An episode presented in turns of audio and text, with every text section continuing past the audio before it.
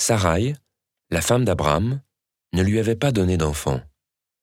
Elle avait une servante égyptienne nommée Agar, et elle dit à Abraham, Écoute-moi, le Seigneur ne m'a pas permis d'avoir un enfant.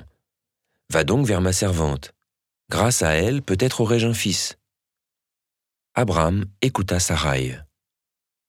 Et donc, dix ans après qu'Abraham se fut établi au pays de Canaan, Sarai, femme d'Abraham, prit Agar l'Égyptienne, sa servante, et la donna pour femme à son mari Abraham.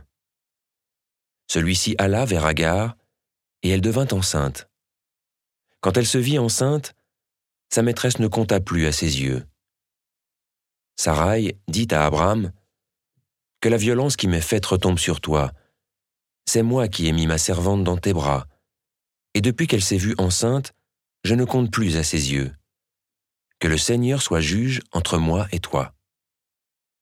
Abraham lui répondit, Ta servante est entre tes mains, fais-lui ce que bon te semble.